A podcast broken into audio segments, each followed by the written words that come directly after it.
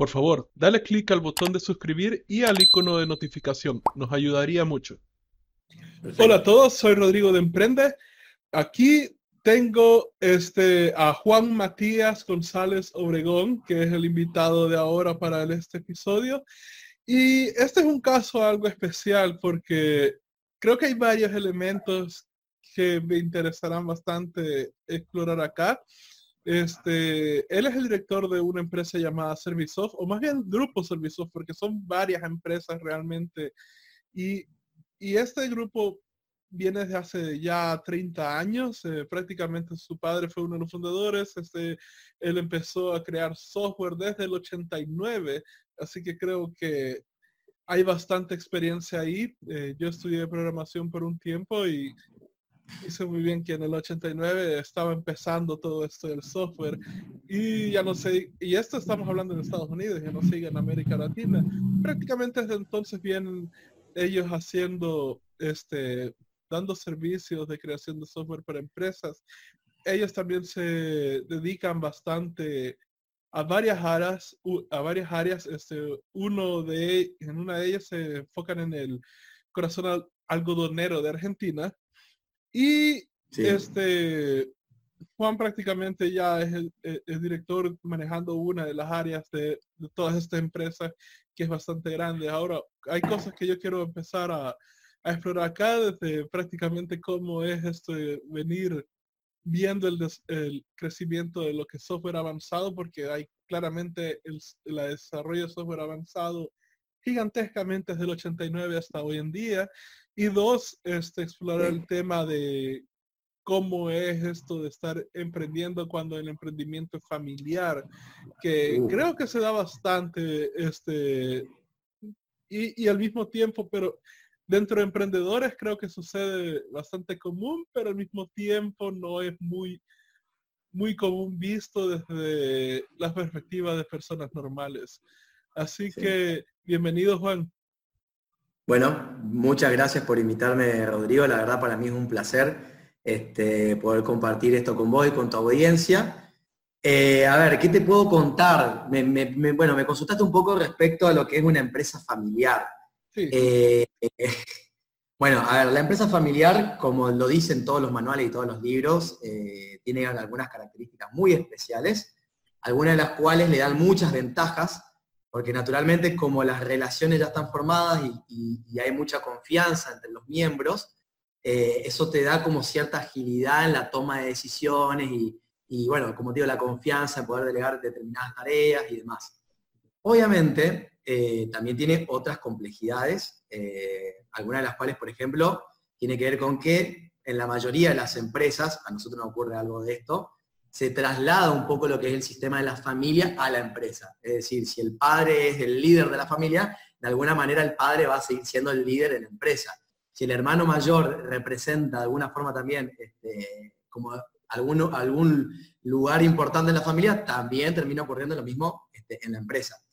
En nuestro caso, eh, a ver, nosotros como empresa familiar tenemos seis años, siete años en realidad, a ver, diciendo números, ocho años capaz, de, experiencia a partir de mi incorporación. Yo soy el mayor de, tres hermanos y ahora se está incorporando un, hermano menor. En nuestro caso, eh, sí buscamos y estamos haciendo un gran esfuerzo en profesionalizarla. Y yo creo que ese es el gran desafío, digamos, eh, de la mayoría de las empresas familiares de que bueno, los cargos y, los lugares no, necesariamente sean, utilizados por, familiares, por el hecho de ser familiar, sino de que ese familiar tenga las competencias necesarias como para estar haciendo lo que está haciendo. En ese sentido yo me formé bastante, estoy en el lugar en el que estoy por, justamente gracias a haber estudiado naturalmente y haberme formado y también gracias al conocimiento y la experiencia que me transmitió mucho un mentor. Y bueno, me fui ganando ese lugar este, y bueno, hoy estamos este, transitando un poco esa em, etapa donde mi papá tiene 62 años, eh, entonces está en esa etapa de donde él empieza a, delegar un poco eh, la, conducción de la empresa y el que empieza un poco a, liderar eso soy yo, ¿no? Este, así que bueno, eso más o menos lo que puedo comentarles de respecto a lo que, a lo que es tener una empresa familiar. Sí, porque, bueno, yo me crié quizás en esta, y, estoy seguro que tú lo has de haber visto más de alguna vez también, porque no es algo que, que creo que no es algo directamente solo de Latinoamérica, creo que es de todos los países del mundo, porque lo he visto suceder en, casi todos lados. Que es que siempre en cada sociedad está este grupo de personas que piensan que los empresarios son malvados, que las personas ricas son malvadas, y cuando miran casos de de empresas familiares, pues la imagen que se les da es como eh, exactamente lo que tú ya dijiste, no es como que te, ah, solo porque es mi hijo, te meto, ¿verdad? O sea, yo ya ahora manteniendo una empresa entiendo lo que es la complejidad de llevar un negocio y es abrumadormente obvio para mí que si metes a alguien solo porque es mi amigo, es mi familiar o lo que sea y darle trabajo y, que no sepa nada de lo que hace, o sea, vas a estar en la quiebra en cuestión de meses. O sea, una, persona puede, una persona incompetente puede dañar, una persona, más bien, una persona incompetente en una en un puesto clave puede crear daños irreversibles a una empresa bien formada. Y sin embargo, eso es lo que cuando yo me iba criando de joven, esa era la mentalidad en la que estaba este, envuelto yo.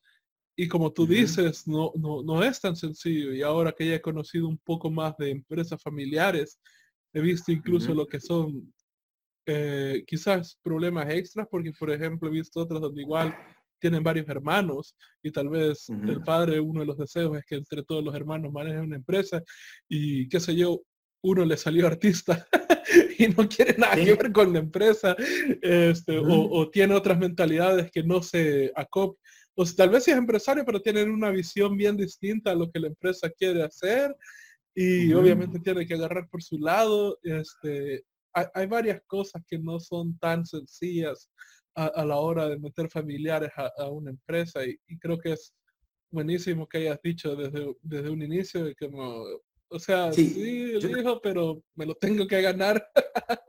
Totalmente. A ver, yo le diría inclusive que, en algunos aspectos es mucho más difícil. Eh, porque, a ver, imagínate, si la persona que me tiene que despedir a mí es mi padre, eh, lo difícil que puede ser para mi padre, tener, a un padre tener que decir un hijo, eh, mirá, no sos bueno en esto que estás haciendo y necesito que te corras.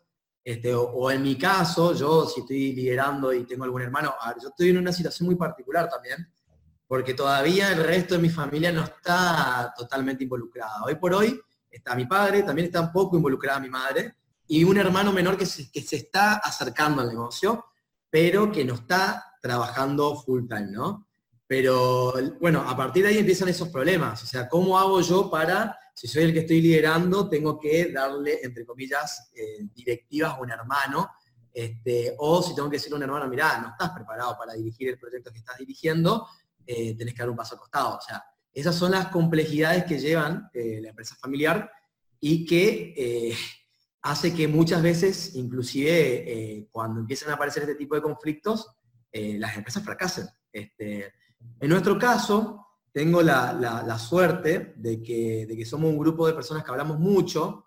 Nosotros hemos tenido problemas, después podría comentar algunas cuestiones que han pasado, digamos, no todo fue color de rosas, eh, pero así todo, eh, hemos trabajado mucho con psicólogos, personas que nos han ayudado, asesores, consultores, este, trabajamos en un protocolo familiar que lo estamos elaborando, este, tenemos muy claro, digamos, esto de que, que para la supervivencia de la, o sea, que lo que acá es fundamental es la supervivencia de la empresa y de la familia. O sea, poder conservar las relaciones, que las relaciones se mantengan sanas, pero que la empresa también siga en marcha.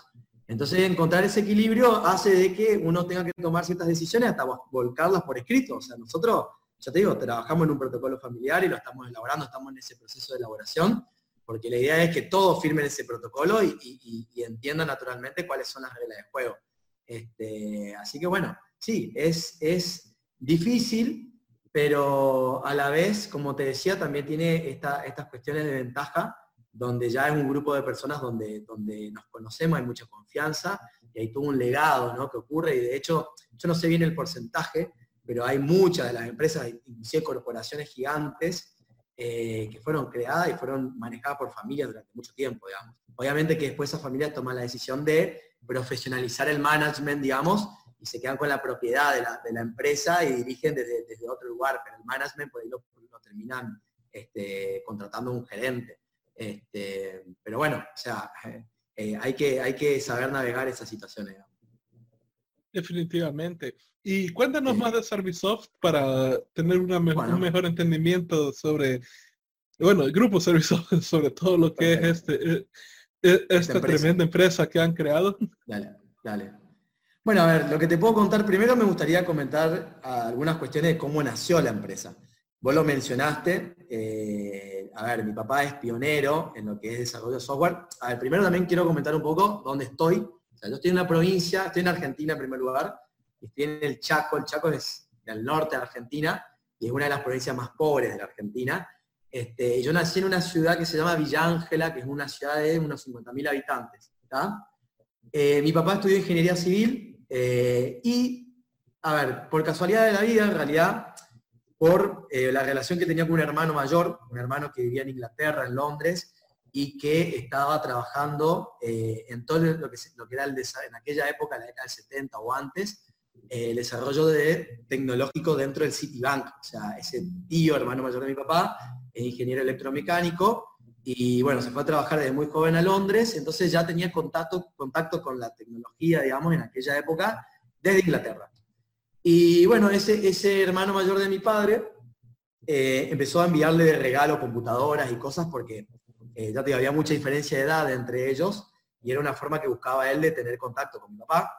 Y así naturalmente mi, viejo, digamos, empezó a, programar y a acercarse al mundo de la computación.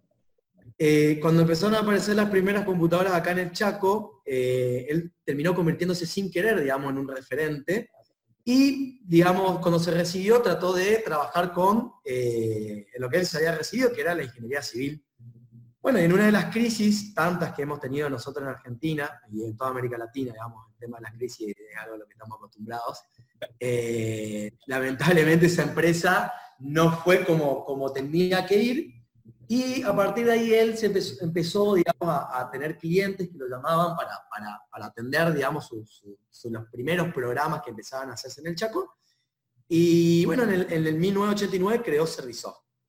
Eh, bueno, Servisoft nació Primero, eh, siempre, digamos, con un enfoque mirando mucho un sector productivo de la provincia, que es el sector algodonero, que vos lo comentaste en, tu presentación. O sea, la provincia del Chaco se caracteriza por la producción agrícola del algodón, en primer lugar, y después el primer tratamiento industrial que se hace de algodón, que es pasar del algodón en bruto, que se saca del campo, al fardo, que ese fardo posteriormente lo que se hace es la fibra, y la fibra se utiliza para hacer el hilo.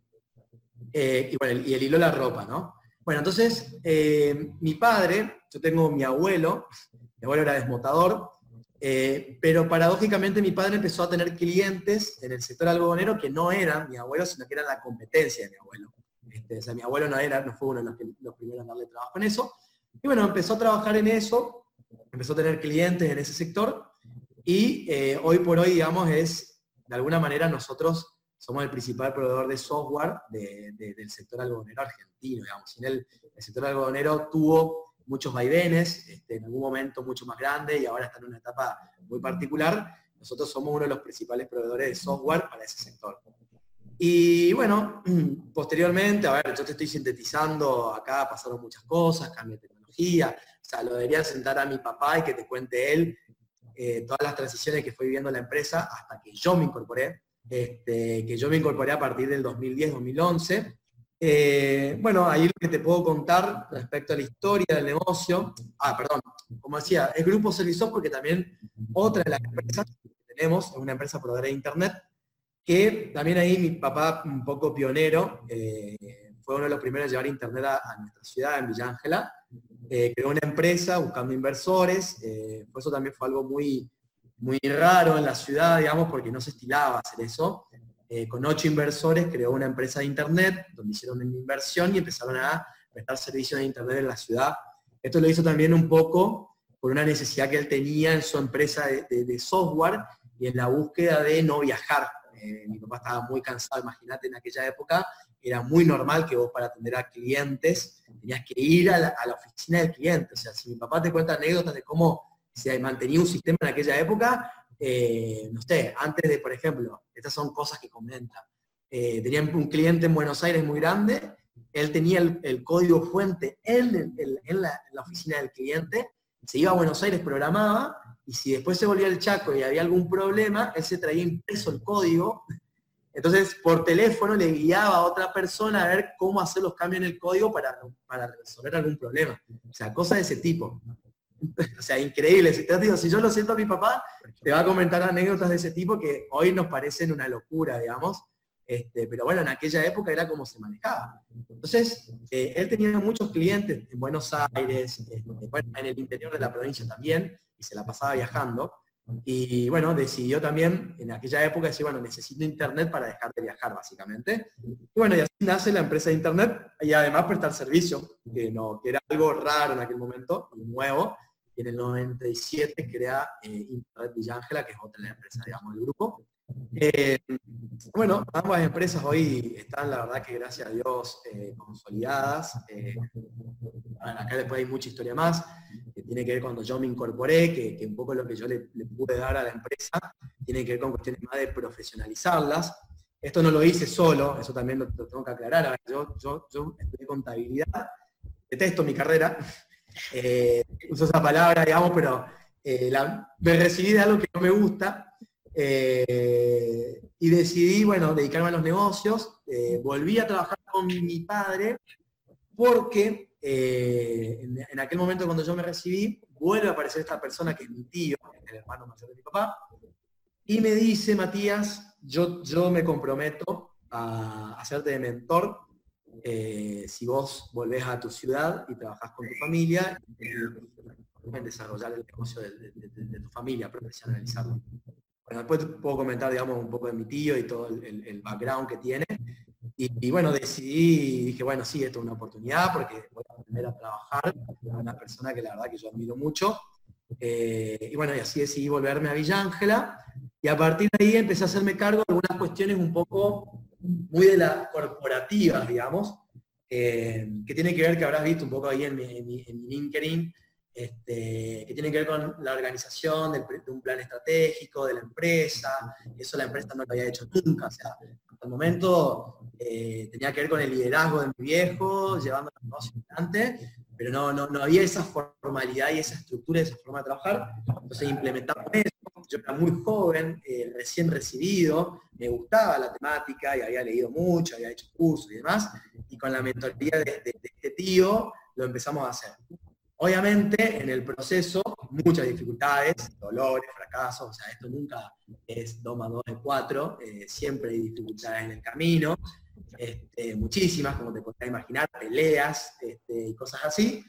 Eh, pero bueno, gracias a Dios es un hábito que en aquel momento lo incorporamos y hoy por hoy yo veo, digamos, está totalmente inserto en la cultura de la empresa y de hecho hasta mi papá mismo me dice, mira Matías, estamos llegando a diciembre, che, tenemos que trabajar en el plan, porque si no él se siente hasta totalmente que no tiene rumbo, digamos, eh, hacia dónde tiene que ir. Entonces, un poco yo fui el que, el que me tocó liderar esa, esa etapa, aprendí muchísimo, me frustré muchísimo, fracasé un montón. Este, y bueno, después, otro hito que yo considero muy importante en, lo que pasó en el negocio, tuvo que ver con la certificación de, de unas normas de calidad que no sé si por ahí todo el mundo las conoce, que se llama ISO 9001, que básicamente lo que hace es estandarizar procesos en la organización y uno tiene como un certificado que es reconocido a nivel internacional de que uno trabaja bajo cierto estándar de calidad, ¿no? Bueno, eso fue también un, como un antes y un después, porque nos ayudó a aceitar los procesos que, ya los teníamos, digamos, de alguna manera armados, pero esto nos obligó a, a, mucho más eh, todo lo que ocurre en la empresa, tener indicadores este, bien definidos, una política de calidad, recibir auditorías, con la presión que eso, que eso implica, porque vienen auditores de, Rosario, de Buenos Aires, a ver cómo trabaja la empresa. Este, bueno, eso lo hicimos en el 2013 y todavía conservamos, digamos, esa certificación. Yo creo que hoy nos da como una estructura eh, donde nosotros sabemos que tenemos un equipo de gente que trabaja, que sabe qué es lo que tiene que hacer, donde los procesos son aceptados y nos da como la plataforma, eh, ahora sí, donde nosotros podemos decir, bueno, tratar de crecer. Obviamente, como, como vos sabrás, eh, bueno, vivimos en Argentina, este, hay dificultades macroeconómicas y cuestiones que van pasando que hacen que por ahí uno tenga ciertos objetivos y, esos objetivos no se terminan de cumplir como uno quisiera, ¿no?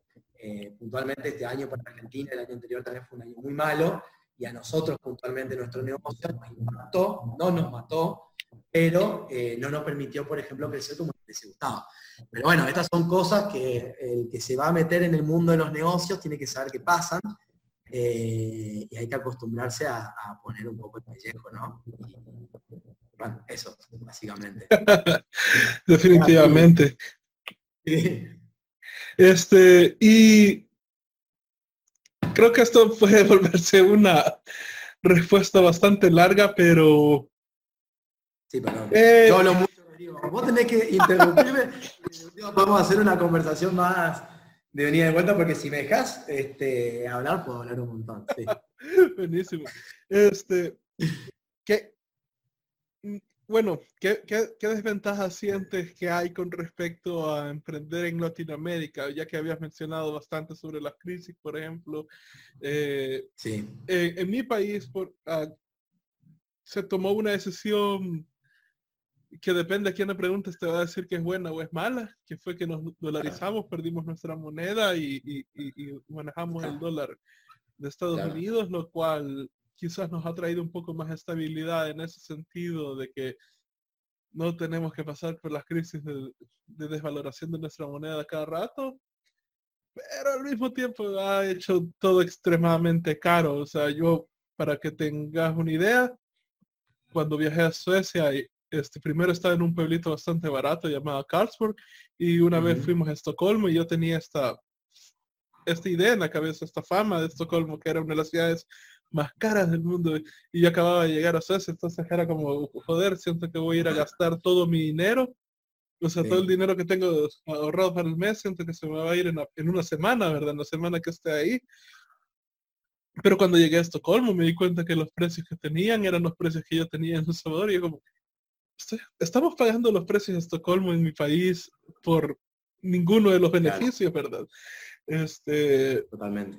Pero por otro lado, o sea, tenemos, bueno, uno de los problemas por los cuales yo durante muchos años no quería poner mi cara en el negocio, no quería poner nada de nada, es el problema de la delincuencia. Nosotros tenemos bastante el problema de las maras, o sea, se dan cuenta que mm. tienes un negocio y, te, y llegan, te caen y te empiezan a poner la renta, ¿verdad? Que te empiezan a, a pedir dinero por protección de ellos mismos. Claro, Entonces, eh, en cuestión de Argentina, ¿qué, ¿qué dificultades, o sea, llámese las crisis o qué otras dificultades sientes? Uh, pueden ser, qué mm. sé yo, las políticas, la manera en cómo las políticas del gobierno y, este, arrelantizan los negocios, cosas así. ¿Qué, qué, cosas? Sí, sí. A ver, yo creo que en términos generales, si hablamos, sumamos a, no sé, mexicano, un paraguayo, un colombiano, eh, un guatemalteco, eh, hablaríamos, y creo que un brasileño, eh, creo, que todos llegaríamos a un acuerdo de cuáles son las dificultades que hay. A ver, todo eso que mencionaste, la Argentina lo vivió. Nosotros durante, por ejemplo, la década del 90, no dolarizamos la economía, pero sí tuvimos la convertibilidad que básicamente era dolarizar la economía. Nosotros teníamos un sistema donde era el uno a uno, ¿no? El famoso uno a uno en Argentina, que terminó explotando en el 2001, que fue una de las peores crisis. Yo creo que del siglo XXI, tengo entendido que es de las peores que hubo, la, peor del siglo XXI, y si sumamos el siglo XX, debe estar en el ranking de las tres peores. O sea, un default tremendo en el país. Eso a mí me marcó muchísimo. Eh, creo que hay una generación argentinos marcados por esa crisis, o sea, la gente que, es de mi edad y más grande. Eh, yo por ahí era estudiante y, vi lo que pasó y, lo viví en la calle. Eh, la verdad que la angustia de la gente era tremenda y me marcó muchísimo. Eh, bueno, en definitiva creo que todo en América Latina un poco tenemos como esas huellas emocionales respecto a lo, que, a lo que es trabajar en nuestros países, ¿no? A ver, a la vez también hay gente que ha hecho mucho dinero en nuestros países Entonces eso es un síntoma de que también se puede. Eh, lamentablemente, voy hablaste un poco también de la mala fama que tiene un poco el empresario. Creo que también hay, una cuestión que, se da mucho en América Latina, a ver, pero también se da en el resto del mundo, que tiene que ver con la corrupción empresarial. Eso también se vive mucho, yo me imagino que, que, lo deben vivir ahí, y acá en Argentina se ve mucho, la gente que se hace rica de la noche a la mañana, y que todos sabemos que por ahí es por negocio con el Estado y cosas por el estilo. Este, y creo que esa mala fama que, por ahí se genera, mucho tiene que ver con eso. Este, y lamentablemente termina salpicando a gente que se gana el dinero muy bien, digamos. Entonces, bueno, hablando de, las dificultades, todo el tema macroeconómico impacta muchísimo. Nosotros, por ejemplo, somos, tenemos empresas que lamentablemente, a ver, en, la parte de software podríamos mirar el mercado externo, nos gustaría hacerlo, y, estamos en ese proceso, o sea, exportar. Si hoy estuviésemos exportando, nuestra situación sería muy diferente porque hoy tenemos un dólar muy competitivo y la verdad seríamos baratos para el mundo. Y eso es una realidad que hoy le pasa mucho a, las empresas de software que exportan y están muy bien. Nosotros miramos el mercado interno.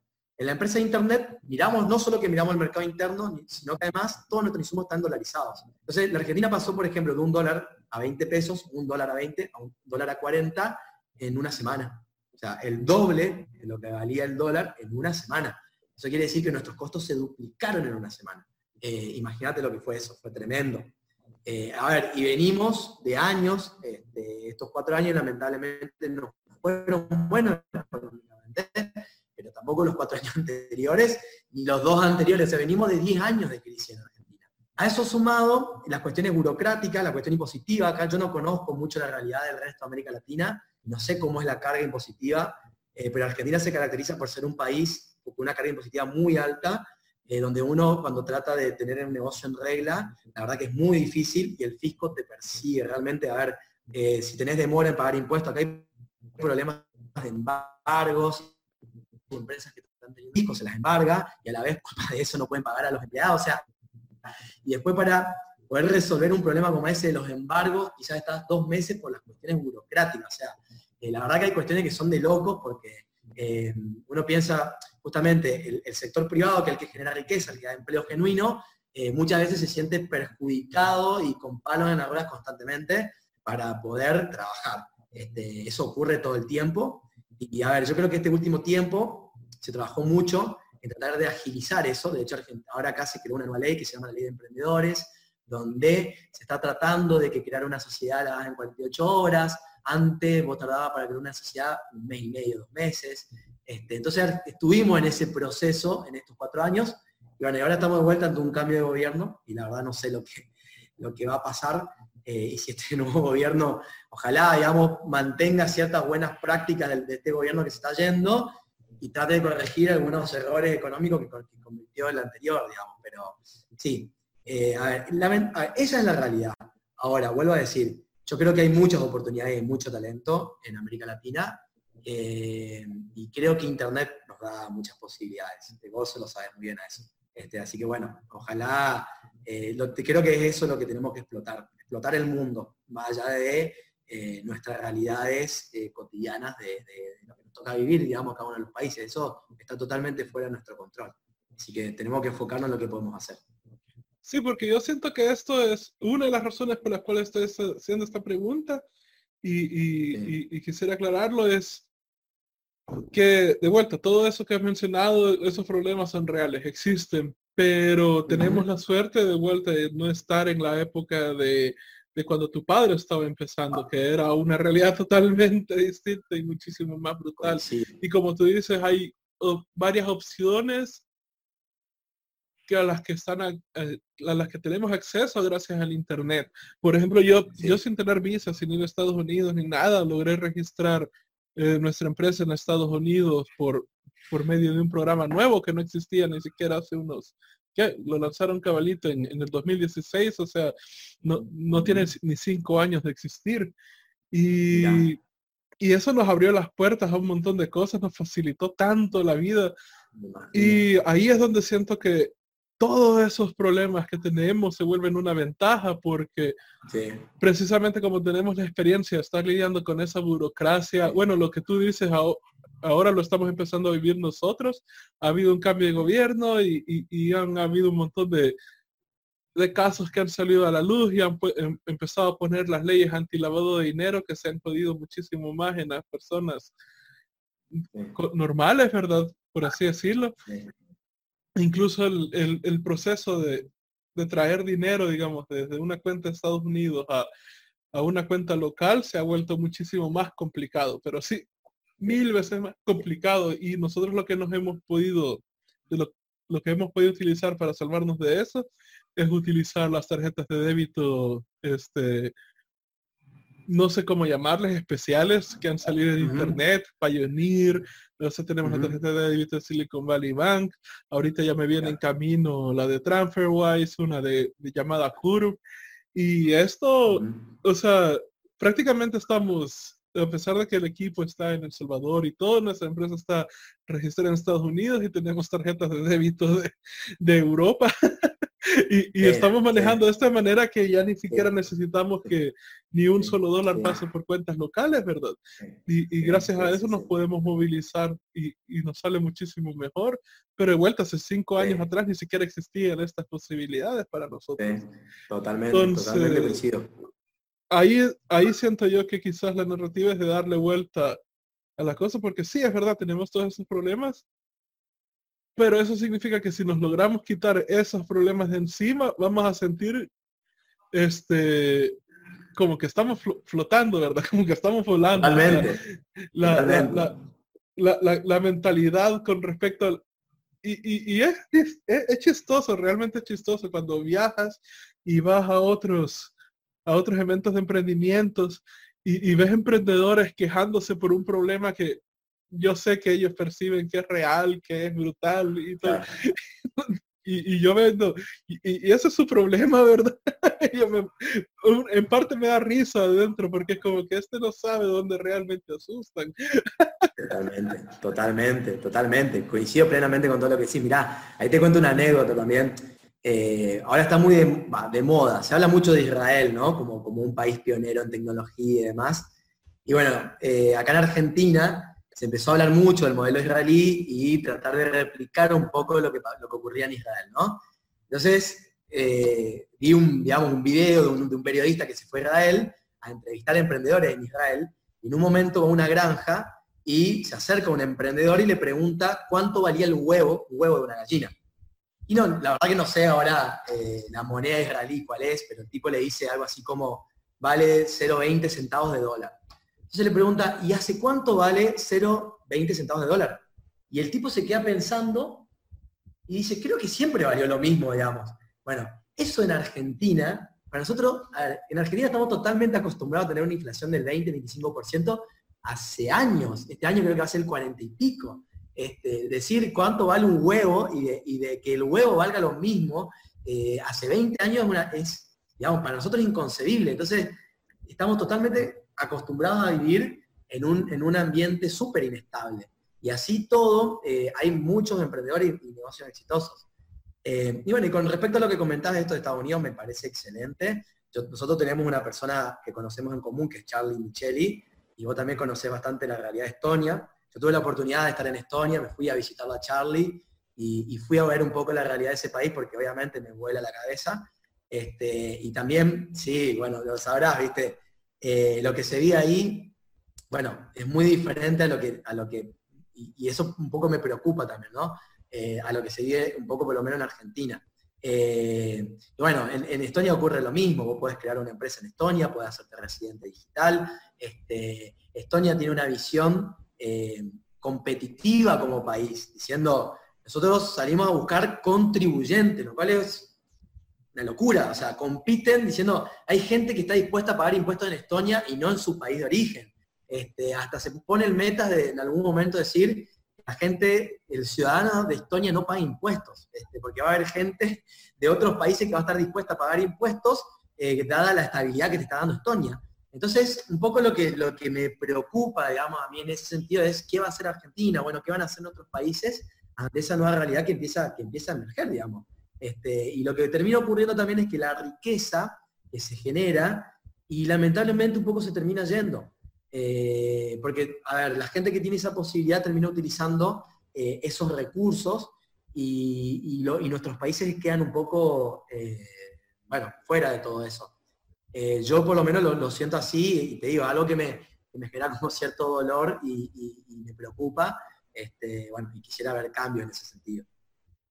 Sí, porque ah, lo que tú dices es cierto, yo pago impuestos a Estados Unidos, no pago impuestos a mi país y ni siquiera se puede decir que estoy ayudando a la banca del país, ya que de vuelta mi, o sea, ayudo en el sentido de que si compro gasolina acá, obviamente estoy metiendo dinero de afuera a, los negocios de acá, si voy al mercado, eh, obviamente estoy metiéndole dinero de afuera este, a este a los mercados locales o cosas por el estilo, ¿verdad?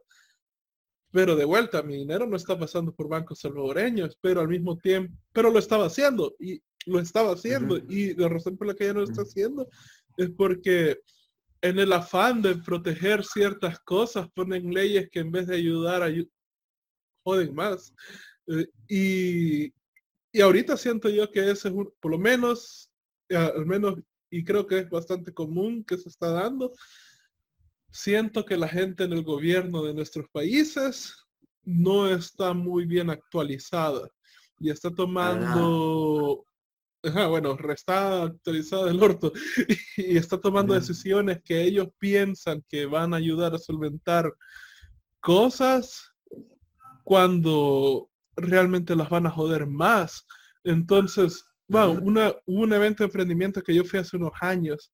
Entonces, a alguien se le ocurrió invitar a una persona dentro del gobierno de El Salvador que supuestamente está viendo lo más este, actualizado en tecnología dentro del gobierno. Y, y, el tipo se... Fue chistoso, la verdad, fue chistoso y a la vez daba pena ajena, pero, o sea, el tipo se llega y es como, viene a hablar sobre la vanguardia de la tecnología en el gobierno de El Salvador y el tipo estaba hablando que acababan de descubrir los emails hace un año atrás y estamos hablando de una charla del 2014, algo por ahí. y los tipos, o sea, el tipo fascinado porque antes tendían que enviar en fax las cosas y ahora con el email es bien fácil. Ah. Y como, joder, tipo, ¿dónde has estado metido los últimos 10 años, verdad? sí, sí, sí, sí. Bueno, es que eso, eso es lamentable y a ver, lo que termina ocurriendo es justamente eso. A ver, yo digo, la riqueza de alguna manera se termina yendo a estos países que te dan las condiciones y te dan la estabilidad. Este, es normal, a ver, vivimos en un mundo globalizado, eh, las libertades individuales, eh, a ver, el tema de la libertad individual es un derecho, yo creo que ya gracias a Internet y, la conexión que tenemos entre todos, eh, cada vez es más parte de nuestra cultura, antes quizás no era tanto. Entonces, naturalmente los individuos que por ahí están más capacitados, o más talentosos, sobre todo los más capacitados, que tienen acceso a, este tipo de herramientas, terminan tomando este tipo de decisiones no porque estén en contra de su patria, digamos, porque acá no hay, no, hay cuestiones de patriotismo, no tiene sentido eso, eh, sino porque naturalmente busca hacer las cosas de la mejor manera y, de una manera más eh, tranquila, porque si no es muy difícil hacerlo. Y lamentablemente lo que termina pasando, el resultado es como pasaba antes, o sea, hay una fuga de, cerebro, de talento, que hoy ni siquiera es necesario que se vayan físicamente del país. Eso está ocurriendo de forma virtual. Este, hay gente, yo tengo, tengo colegas eh, también trabajando acá para empresas de Estados Unidos, este, que ya tienen creada su empresa en Estados Unidos, y lo que hacen es, eh, obviamente, tercerizan todo, digamos, este, acá en Argentina, tiene gente contratada, eh, pero la plata se queda en Estados Unidos. Este, y como si vos los impuestos lo termina pagando allá. Entonces, bueno, yo creo que eh, de vuelta, eh, los países, las provincias, porque acá también se habla mucho en nuestra, en nuestra provincia, tienen que darse cuenta de que por más de que vos, a ver, acá hay como dos modelos, ¿no? Un modelo restrictivo que quiere que cerrando la economía y cerrando las fronteras vas a proteger todo lo, digamos, a tu país de un modelo un poco más conectado con el, mundo. Y lo que se tiene que dar cuenta es que naturalmente el mundo avanza eh, y si empiezan a aparecer este tipo de oportunidades y la gente busca la forma de acceder a esas oportunidades. Este, y es algo que no lo puedes controlar, digamos. Eh, bueno, ojalá esa transformación se dé en algún momento en nuestros países. Yo, a mí me preocupa, o sea, realmente, esto no sé, digamos, no quiero ser como pesimista, pero me preocupa porque veo como mucha diferencia en lo que ocurre eh, en estos países, bueno, sobre todo en el norte de Europa, Estados Unidos, en algunos países de Asia. Eh, y vos ves que acá, como decís, escuchás a, los políticos y no tienen ni idea ni dónde están parados. Este, a ver, este gobierno que tuvimos nosotros un poco sí, este último trató, pero el que viene, por lo menos yo no escuché nada, eh, ninguna opinión respecto a ese tema. Pero bueno, es, a ver, creo que como mensaje de última a los emprendedores es que sepan que, existen estas herramientas y Internet es todo. Hoy Internet es todo. Este, que se acerque a Internet porque en Internet está todo.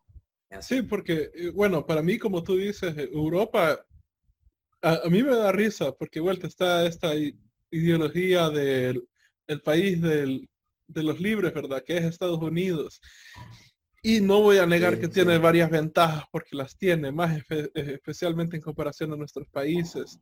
Pero al mismo tiempo lo veo, si lo comparo con Europa, veo bastantes restricciones. Ahora depende del área también, porque, por ejemplo, si te vas a emprendimiento médico, definitivamente Estados Unidos tiene muchísimo más libertad de lo que tiene Europa. Y, en ese sentido les están eh, dando eh, les están ganando gigantescamente en innovación.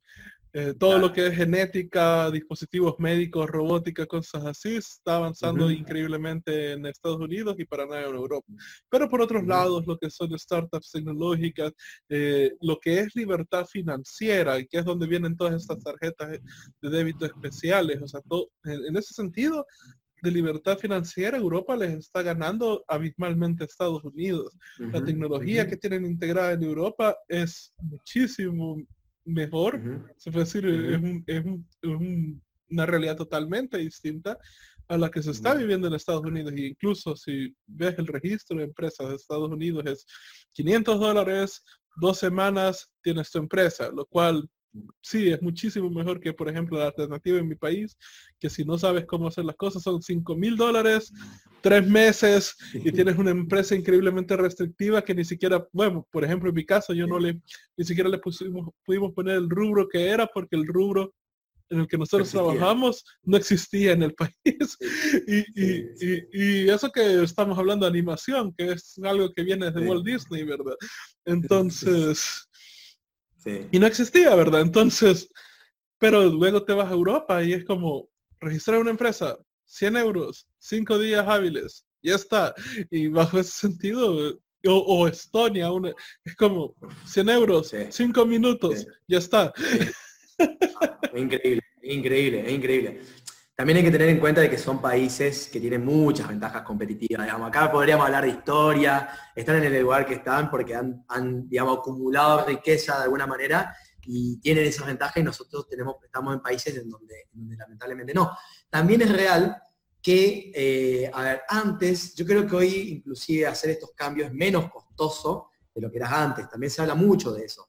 Eh, se habla mucho de la energía, ¿no? de los cambios que están viendo en la energía y los países que por ahí ya tienen toda una infraestructura armada en combustibles fósiles y por ahí hay países donde no han hecho esa gran inversión, hoy tienen la posibilidad de acercarse a otro tipo de, fuentes de generación de energía. Entonces, a ver, todo tiene sus eh, ventajas y desventajas. Yo creo que por ahí los gobiernos sí lo que podrían trabajar mejor en América Latina es en agilizar los procesos, en los trámites, y en las cuestiones burocráticas, eso es algo central, que por lo menos la gente sienta que eh, a la hora de crear un negocio no tiene estas limitaciones. Eh, y bueno, después en, las restricciones económicas y, en, algunas cuestiones de protección, yo las entiendo, digamos, y, y por hasta son necesarias, y no creo que cambien. Pero por lo menos sí, en las cuestiones que tienen que ver con lo que es crear un negocio, poder, poder abrir una sociedad, abrir una cuenta bancaria, eh, digitalizar algunas cuestiones, eh, yo creo que ya sería para un emprendedor eso, este, bueno, eh, clave, porque si no, uno además de emprender y de tener que atender clientes y resolver problemas, tenés que hacerte cargo de toda una cuestión burocrática que muchas veces es lo que te hace fracasar también, porque la gente se cansa y, cuando uno recibe arranca un negocio y no, lo, puede lidiar con eso. Sí, definitivamente. Eso, yo detesto, aborrezco la burocracia a niveles exageros. Y creo que si hubiera tenido que estar lidiando con la burocracia, de, o sea, bueno, por ejemplo, Estados Unidos tengo que pagar mis impuestos una vez al año y para más, o sea, y para más ayuda, el sistema contable de Estados Unidos está tan simple que la app donde llevamos los invoices, las facturas y todo eso, e, esa app hace la contabilidad. No, no, tengo que estar llevando, solamente tengo que asegurarme que los ingresos y los egresos pasen por esa app y, eso hace todo. Y al final del, del, año solo tengo que pagarle 160 a un contador certificado que solo chequee que todo está bien y que él sea el que declare los impuestos una vez al año. En comparación de eso, está lidiando con los impuestos mes a mes en mi país, que la renta, que el IVA, que, un montón de y, y hoy por sí mis cabezas no da para la contabilidad. Claro, claro, Entonces, e, eso para mí es genial y, y, de vuelta, y Europa es lo mismo, o sea, incluso una de las startups que vi es uno de los bancos que me llamó la atención, se llamaba Holby, que es uno de los primeros que se unía a Estonia. Y lo que ellos eran era prácticamente llevar la contabilidad y toda la cosa bancaria orientado a creativos. Entonces, eh, para estos tipos de artistas que tampoco les da la cabeza para contabilidad y el sistema prácticamente te lleva todo. Entonces, pero como tú dices, hay ventajas y desventajas y una de las desventajas que creo que tiene Europa es que la tienen tan bien la vida que es raro que alguien tenga esa iniciativa de emprender eh, eh, a nivel de, de, estadística y, me di cuenta de eso cuando estaba en Suecia porque de pronto conocí a un, grupo de gente que tenía un, estaba manejando una iniciativa del gobierno que agarraban emprendedores, se los llevaban a una locación este, lejos, ¿verdad? Bosque, montaña, lo que sea, y te daban capacitación. Y la idea era que te desconectaras de internet, de celular, de todo, ¿verdad? Que estuvieras ahí. Y además de hacer actividades para relajarte y estar en un ambiente que te dejara pensar más claramente, te, te, daban capacitaciones como emprendedor. Y, y, a mí me dieron esas cosas, pero al inicio cuando me lo ofrecieron, ah, sos emprendedor, o sea, metete esto, ¿verdad? Y es como, eh, pero yo no, yo, yo no estoy, yo no soy ciudadano como era iniciativa del gobierno, yo pensé que eran solo para secos. yo no soy este ciudadano de Cecia, no, no, soy legal aquí, ¿verdad? Solo estoy de pasada. Y como, ah, no, no importa, sos emprendedor, venite, ¿verdad? Y, y, y, están tan desesperados ellos por emprendedores, porque de vuelta la tienen tan bien que no están haciendo nada. Entonces, por un lado tienen toda esta estructura que les deja navegar el emprendimiento increíblemente fácil, pero no tienen gente que quiera utilizarla, o por lo menos no a los números que ellos quisieran tener. Y por otro lado tienes aquí eh, Latinoamérica llena de, gente que quiere hacer cosas y, quiere, quiere tener una mejor vida, pero tiene una estructura que, que, lo, frena totalmente. Lo dificulta, sí, tal cual. Aparte también está la cuestión generacional, digamos, de, de, la poblacional del envejecimiento en Europa, que creo que también es un factor. Ellos, si bien tienen como un, muchas contradicciones respecto a la inmigración, eh, la realidad es que necesitan gente joven que trabaje. También eso les pasa. Este, y nosotros tenemos mucha población joven. Y América Latina encima se caracteriza por tener eh, gente muy creativa. Este, en Argentina, o sea, nosotros por ahí hasta nos jactamos de eso, de, la creatividad del argentino. Este, tenemos hasta empresas publicitarias que son muy conocidas y cosas por el estilo, porque realmente eh, es un poco parte del espíritu del latino. Eh, pero bueno, a ver, yo creo igual, a ver, soy entre pesimista y optimista. Creo que, pesimista por ahí en el corto plazo, pero creo que son igualmente transiciones que naturalmente se van a dar, o sea, se tienen que dar. Y la apertura entre los países es una tendencia difícil de, frenar. O sea, yo no me imagino acá un mundo. A ver, nosotros estamos muy acostumbrados a hablar de eh, el Estado-Nación, ¿no? Pero si uno se pone a pensar, el Estado-Nación tiene 200 años, lo sumo. Entonces, eh, de aquí a 100 años, 200, es mucho, porque nosotros no vamos a estar vivos, este, o no sabemos en realidad, no sabemos. Este, Hay unas startups de, salud que me están, que, ponen en duda eso. Por eso digo, no sabemos, una de esas somos los primeros que llegamos a los 200 años. Pero a ver, la tendencia indica de que, de que el mundo va a ser un solo mundo. Este, eso es lo que por lo menos se percibe, digamos, la, globalización es un hecho y es una tendencia que no se puede frenar. Internet es, una realidad que no se puede frenar.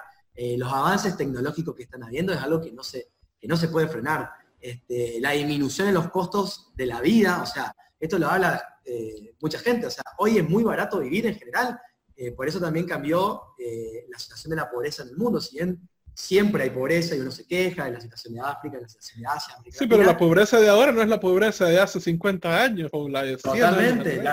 todos los países han avanzado en ese sentido. Este, entonces ya vería Internet también acerca algo, que es que democratiza la educación. Eh, hoy un chico teniendo Internet en su pueblo tiene acceso a la misma información que tiene una persona que está en Manhattan o que está en Buenos Aires. Y eso antes no ocurría. O sea, yo desde Villángela, que es una ciudad chiquita de 50.000 habitantes con una buena conexión a Internet, tengo acceso a la misma información que tiene un tipo que está en Buenos Aires, o que Buenos Aires es la capital del país, digamos, este, o que podría estar en Estados Unidos. Entonces, eh, la tendencia yo creo que eh, va hacia, hacia, ese lugar. Así que, bueno, de alguna forma u otra, creo que esos cambios se van a terminar dando, este, va a terminar pasando de alguna manera. Sí, creo que va a suceder de una manera que tal vez no lo tengamos de una manera en como no lo imaginemos. Siento que vamos a encontrar algún tipo de balance entre, entre una y la, y la otra. Pero de que va a pasar, va a pasar, definitivamente creo que sí. Este, lo que sí siento y lo que tú dices es muy cierto, que es, en, creo que lo que se está desfasando ahorita bastante con, con Latinoamérica es la mentalidad. Y, por ejemplo, los españoles no creo que tengan tanto ese problema porque los españoles están en Europa y tienen de vuelta tienen acceso a, Londres, a todos estos lugares como para poderlo ver. Y, viajar allá es increíblemente barato, es como 14 dólares, 3 horas y ya estás en otro país. Pero, pero los latinos sí creo que nos hemos quedado bastante aislados eh, con respecto a, lo que es realmente posible en el mundo. Y, y de vuelta, ¿verdad? Es como una de las razones por las que empecé a hacer podcast hace unos años atrás fue porque pues sí, teníamos esa empresa, teníamos proyectos que queríamos hacer que no teníamos ni la menor idea de cómo hacerlo, porque de vuelta no hay, no hay una universidad que te enseñe animación en, eh, en El Salvador. Bueno, ahora ya la hay, pero es una basura, es más un gasto sin sentido de dinero, pero este pero en ese, eh, en ese sentido necesitábamos aprender. Y fue como, bueno, preguntémosle a la gente que, que cómo hacemos esta cosa, que, está haciendo estas cosas, que está creando la industria. Y 80 episodios después y, prácticamente hemos entrevistado a los mejores de la industria de animación e ilustración y hemos aprendido directamente de ellos. Todas las preguntas, todas las dudas que nosotros queríamos hacer, o sea, se las hicimos directamente a la gente que está formando la industria, a los directores de Disney, de Pixar, de todo eso. Y, y luego, o sea, me pongo a pensar, bueno, o sea, ¿quién hubiera creído que un simple bachiller general que pasó aplazando de dos a cuatro materias desde el séptimo grado hasta que se graduó, o sea, iba a poder hacer esto, ¿verdad? Y, de pronto cuando este, he, dado charlas en el pasado y la gente se me acerca como que cómo es eso pensando que hay algún secreto mágico es como solo envía un email solo envié un tweet y dijeron que sí. Así de simple. Ah, y, trato de hacerle entender eso a la gente porque de pronto siguen con esta idea y, de vuelta, esto quizás más aplica más a mi área, pero está la industria creativa acá en mi país y todos estos tienen idea de que, uy, para ir a trabajar en Disney, o sea, tienen que ir a, Los Ángeles y trabajar allá y es como, Disney y Pixar hace años creó ya su portal de, de trabajos en línea toda la gente que estoy entrevistando está viviendo en su propio país y trabajando para, y trabajando para, o sea, le, sale todavía mucho más fácil, ajá, o sea, a, a, a, ellos les sale mucho mejor porque se están ahorrando ellos los impuestos de, de tener en planilla, por así decirlo, les conviene más trabajar con freelance. Entonces es como, lo único que tienen que hacer es aplicar, ¿verdad? Y nadie aplica porque el miedo a, que les digan que no o porque o sea, lo están viendo, pero en alguna manera aún no lo quieren creer. O sea, que tienen esta idea ya metida en su cabeza y, quieren de, cómo se supone que son las cosas, que era una idea que está basada en los 80, ¿verdad? Y, y, tienen que hacer que eso es lo que se cumpla. Y es como, no, y, para mí es como, ¿cómo puedo hacerle entender de que ya no es así? Porque es un problema más emocional quizás, porque ya o sea, están viendo las pruebas, están viendo todo y, aún así no lo quieren entender. Y en ese sentido creo que también hay muchos que aún están en esta mentalidad de víctima, que uy, pobrecito yo, que tengo esta pobreza, tengo que deudas, yo no tengo acceso a todas estas cosas. No, si tenés acceso a todas estas cosas, todos tenemos acceso a estas cosas. Sí, sí. Sí, creo que ahí tocaste un tema clave, eh, justamente que, lo, que lo dijiste, que tiene que ver con, acá me voy a meter un poco en coaching, no soy coach, naturalmente tiene que ver con el sistema de creencias, digamos, que uno tiene. A ver, esto lo, he vivido personalmente. Eh, uno se pone el límite, eh, porque justamente el sistema de creencias, a ver, un sistema de creencias también no es que está formado solo por uno, hay una comunidad, uno se rodea de un determinado entorno que ayuda y colabora en, que uno desarrolle ese, sistema, ¿no?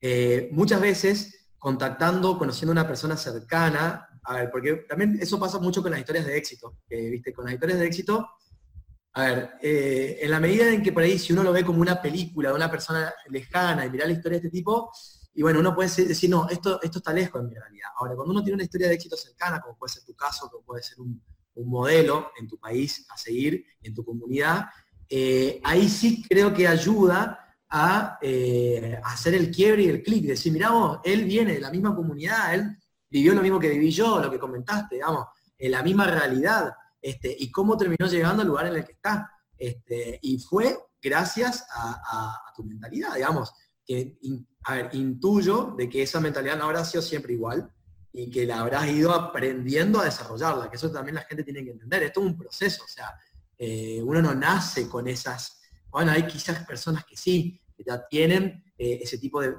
pensamiento, pero uno tiene que desarrollarlo este, y, ejercitarlo, si no, no ocurre. Este, eso también es, una realidad. Sí, es cierto, porque a mí me ha pasado también lo que tú dices, por ejemplo, yo había, con ayuda de un amigo, había creado un proceso de producción para los videos que hacemos, pero para los videos de gama baja. Y prácticamente tenía todo automatizado, de manera que ni siquiera tenía que hablar con un cliente, o sea, estaba la página de venta, ellos compraban y ya todo el proceso se hacía. Y si yo estaba involucrado, prácticamente teníamos 10 proyectos, lo más que podía llegar a trabajar eran 15 minutos al día. Y si ponía un project manager, ya ni siquiera eso, aún con 10 proyectos al mismo tiempo. Entonces, pero de pronto empecé a querer pasar a los proyectos grandes. Bueno, ya tengo automatizado esto, pasemos a, hacer proyectos grandes. Y tenía esta idea de que, pues sí, proyectos de 10 mil dólares o algo más iba a requerir no sé, un proceso distinto y luego conocí a alguien que estaba haciendo esas cantidades de dinero de 10 mil a 30 mil dólares con clientes. Eh, sí habían ciertos detallitos, por así decirlo, donde yo estaba apuntando a donde no era. Por ejemplo, el tamaño de las empresas. Este, yo pensaba que con que, ah, si, si, si, quiero ganar, qué sé yo, de un proyecto de 30 mil dólares, busquemos una empresa que tenga uno o dos millones de dólares. este, que tenga unos 50 empleados pero de ahí vi que el tamaño de las empresas para buscar era que tuviera unos 200 a 500 empleados y quería estar vendiendo. En... Ok, ese sí estaba, eh, fue uno de los detalles de cambiar. Pero cuando el tipo me enseñó el proceso que él tenía para cerrar las ventas y todo, era abismalmente similar al proceso que yo tenía para vender los proyectos de 600 dólares, de 1000 dólares, o sea, los, los proyectos chicos. Exacto, es como me quedé como, joder, esto es, es casi lo mismo. O sea, hay diferencias chiquitas, sí, pero casi lo mismo. O sea, y, y, me, dijo, y me dijo, sí, la verdad es que lo único que, que, que, que, hay que introducir bien acá es el sistema de creencias. Si crees que puedes hacer esto, lo puedes hacer. Y, y, fue un shock para mí. Y ahí me pongo un poco, te hago una consulta. Ajá. perdón No, me pongo un poquito ahora de, entrevistador, te pregunto, porque la, curiosidad, no sé si, está bien, pero acción, porque también está, digamos, hay mucha gente que quiere, llega hasta esa etapa, lo ve, pero después ejecutarlo, hacerlo, y ahí es donde yo pienso que en realidad empieza a, funcionar el sistema de creencias, en el sentido de yo puedo. Eh, yo lo puedo ver, puedo ver cómo es el proceso, pero después viene la parte de decir, si él puede, yo también puedo. Eh, y cuando yo digo, si él puede, yo también puedo, actúo. Eh, ¿Cómo lo viviste vos, digamos, a eso? para mí fue como algo similar, ¿verdad? Porque él también estaba metido en un grupo de emprendimiento en el cual yo soy parte también y habíamos aprendido el proceso de, de automatización de la misma persona. Entonces, para mí fue lo mismo, ¿verdad? Si él puede, yo también puedo. Y tal vez fue quizás incluso yo darme un golpe en la cabeza para, joder, te estabas deteniendo por, por creencias limitantes. O sea, eso es todo, ¿verdad? Es, lo único que te está deteniendo, creencias limitantes. Y inmediatamente después de eso pasé a cerrar una venta de 11.500 dólares, de ahí una venta de 15.000 dólares. Y es como, joder, es lo mismo. como, perdí tiempo por gusto. Por una, en una parte estaba un poco enojado conmigo mismo porque fue como, perdí tiempo por gusto, porque estar, estar pensando que iba a ser más complicado de lo que tenía que ser cuando no lo era.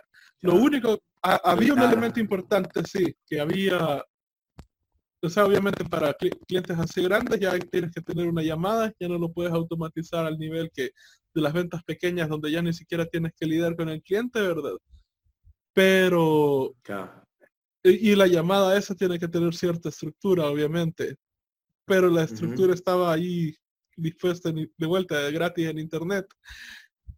Y solo una vez se arma el script, una vez se arma la estructura, pues todo fluye y es como... De vuelta, por una parte me enojé conmigo mismo porque pasé meses pensando que iba a ser más complicado y yo, yo solo me estaba complicando la vida. Es que en general, te digo, no, eh, todos nos complicamos la vida solos. eso, nos ocurre a todos, digamos. Estamos enroscados, viste, muchas veces con un tema y nos cuesta como, viste, hacer un zoom out, salir y, hacer el quiebre y después pasar a otra cosa.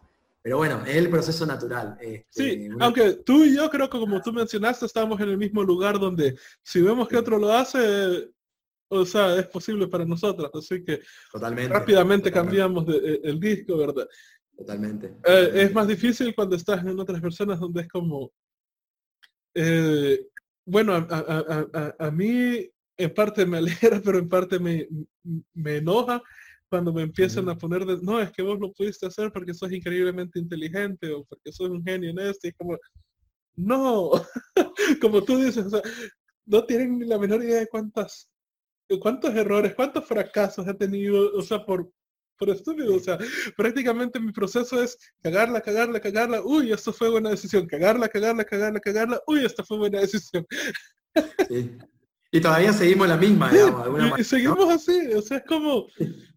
Eh, eh, eh, sigo, bueno, aprendí que, digamos, a través de la entrevista, que a cierto nivel ya, yo tengo que preguntar por el asistente porque le hice el email directamente a la persona grande y me respondió mal que cómo, de que cómo le conseguí ese email y yo, secretos del secretos y, el, y, el, tipo me, envió a su asistente y yo, a cierto nivel tengo que buscar tengo que preguntar por el asistente de, relaciones públicas, ¿verdad? Ya, ya, aprendí eso, pero, pero fue de, lo mismo, ¿verdad? Estaba cagando, de, simplemente enviar el email y, ver qué sale, y, o simplemente tomar una decisión y ver qué sale. muchas, muchas veces era, un estallido en la cara, es como, ok, no, ok, no.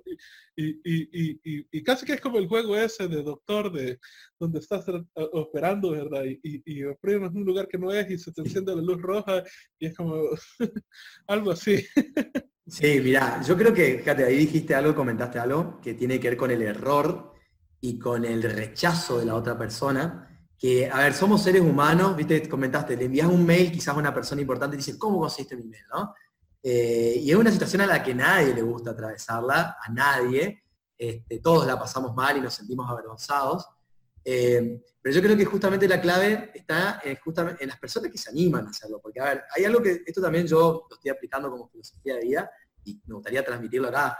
Eh, nada es tan importante en realidad. O sea, uno tiende a pensar de que lo que está por hacer es muy importante, entonces le damos una magnitud a las cosas que en realidad no la tienen para nada. O sea, ni, en la propia vida, ni en la vida del otro, ni en el universo, digamos. O sea, nada de lo que estamos haciendo es tan importante. Entonces, cuando te empezás a dar cuenta de que nada es tan importante, inclusive uno lo puede tomar hasta como un juego, de decir, che, a ver qué pasa, este, vas, a, vas, a, ver que, que empezás a lograr cosas que nunca te hubiese imaginado que te iban a poder ocurrir.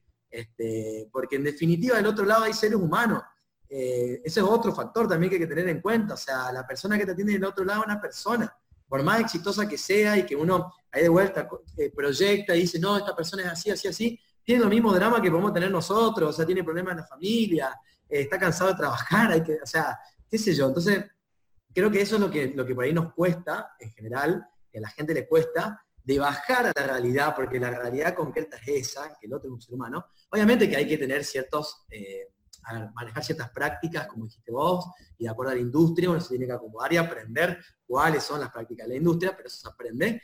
Pero en el proceso, si uno se equivoca, no pasa nada. O sea, no, no, viste, podés llegar a perder plata, que es feo, está bien, o sea, tampoco es, pero si perdés plata, a no ser que te fundas, tampoco pasa nada, te vas a reponer. Este, entonces me parece que por ahí creo que la idea es tomárselo un poco más eh, liviana las cosas. Este, y creo que cuando uno se lo toma más liviano, y las cosas pasan. Este, por lo menos así lo, también lo consigo yo. Definitivamente. Bueno, ya casi llevamos una hora. Este, ¿Existe algún último consejo que quisieras dar que no hemos hablado en la entrevista? A ver, consejo justamente revisado para ir un poco a decir, a ver, eh, estaba entre el tema de las preguntas, podría hacer un consejo y pensaba, la verdad que dar consejos es muy riesgoso. O sea, si alguien está escuchando al otro lado y doy un consejo y después este, hace lo que yo dije que hagan y la pasa mal, van a decir, mira, hice lo que me dijiste y la pasé muy mal. Pero igualmente me gustaría este, compartir eh, con tu audiencia, digamos, y con la gente que, te escucha, que sigue. Lo que les podría decir son a ver, para respecto a la gente que, por ahí pone un negocio, ¿no? Eh, primero de vuelta este concepto de que nada es tan importante y nada es tan determinante. Esto ya como filosofía de vida, nada es tan determinante. Entonces, a la hora de emprender y, llevar adelante un negocio, si te pasa algo, si tenés fracasos, si, si vivís frustraciones, entendés que es parte del proceso y que, que te vaya mal no es tan grave. Eh, uno siempre termina eh, refugiándose en gente que lo termina ayudando. Después, lo que diría, sí, por lo menos en mi caso, eh, rodeense de gente positiva, porque de vuelta el sistema de creencias, uno no se da cuenta, pero termina siendo como el promedio de las personas con las que se termina rodeando. Entonces, si uno se rodea de círculos donde por ahí hay mentalidad muy pesimista y demás, naturalmente uno se contagia de eso. Entonces yo le diría, traten de rodearse, o si no tienen en su entorno gente así, bueno, entonces aléjense y escuchen videos. Hoy tienen internet. Eh, escuchen a personas que piensan de esa manera, contáctese eh, por internet con gente que piensen así, y yo creo que eh, sin darse cuenta con el pasar del tiempo, van a empezar a cambiar su mentalidad, y cuando ustedes cambien su mentalidad, van a cambiar sus acciones, y por lo tanto los resultados van a ser diferentes. Y por último, si pueden, que esto no siempre es fácil, busquen mentores, que un poco lo que vos comentaste. yo tuve la suerte de tener un mentor muy importante en mi vida, eh, y fue por suerte, la verdad fue por suerte, porque es parte de mi familia, entonces no es que yo tuve que salir a buscar un mentor. Creo que si no lo hubiese tenido, quizá lo hubiese hecho.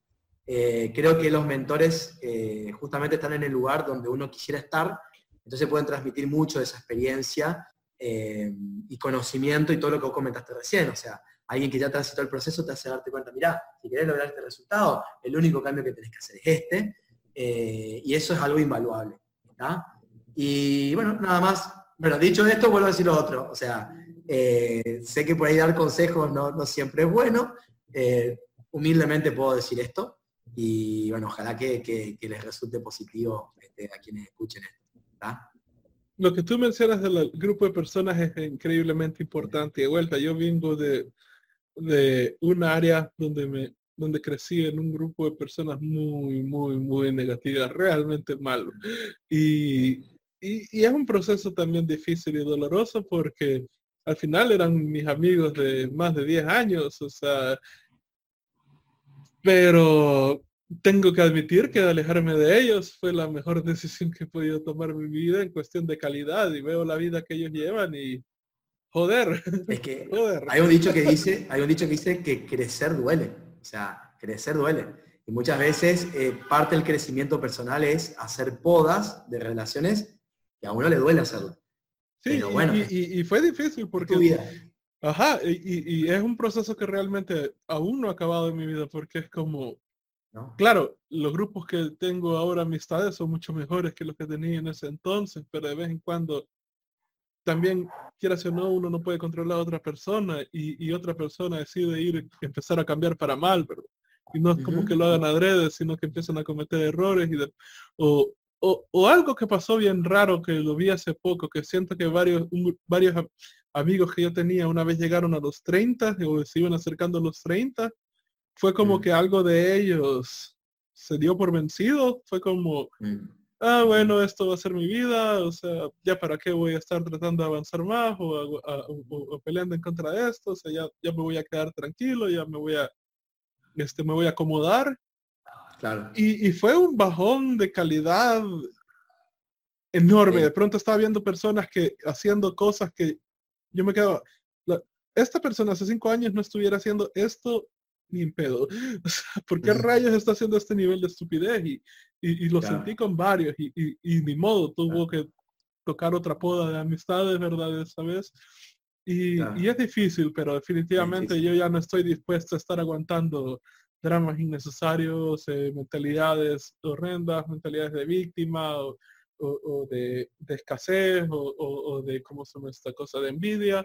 Yo no quiero estar lidiando con eso, así que ni modo, se va. Es, es, sano, es sano. A ver, también, también es verdad que yo creo que después pasa, por lo menos yo también estoy tratando de entrar como en otra etapa, donde uno puede querer mucho a una persona, entender qué es lo que te puede dar y decir, bueno, yo tomo esto, digamos, y yo lo que puedo dar y, entender que la relación se mantiene a ese nivel, pero siendo consciente, a ver, porque el tema es cuando uno no es consciente, cuando uno no es consciente es, yo estoy rodeado de gente y no soy consciente de cómo esa gente me está influyendo. Hay una, hay una etapa del proceso que es necesaria esa poda, salirse, rodearse de otra gente. Yo creo que uno puede volver a vincularse, pero vincularse desde otro lugar, donde esos comentarios, uno entiende que es otra realidad y es otra realidad la que vive esa persona, pero por lo menos no están influyendo en mí. O sea, yo tengo el control de lo que, de lo que me está pasando. Eh, entonces creo que ese es un proceso de, crecimiento personal eh, que, la gente lo tiene que vivir, independientemente de que seas emprendedor, te puedes dedicar a cualquier otra cosa, eh, es algo que si querés crecer tenés que, es parte de la vida, digamos.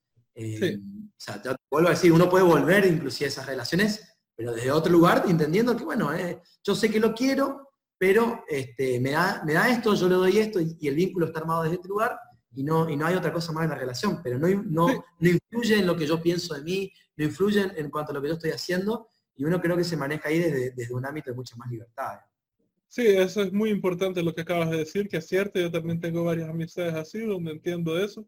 Yo, yo en este punto solo corto a personas cuando sus actitudes empiezan a generar problemas, no y problemas innecesarios, hagamos una, problemas que eran totalmente evadibles e innecesarios, y si esta persona empieza a tomar ciertas actitudes o decisiones que las están causando a ellos problemas, y o peor aún a la gente que los rodea, entonces ahí mejor decido cortar.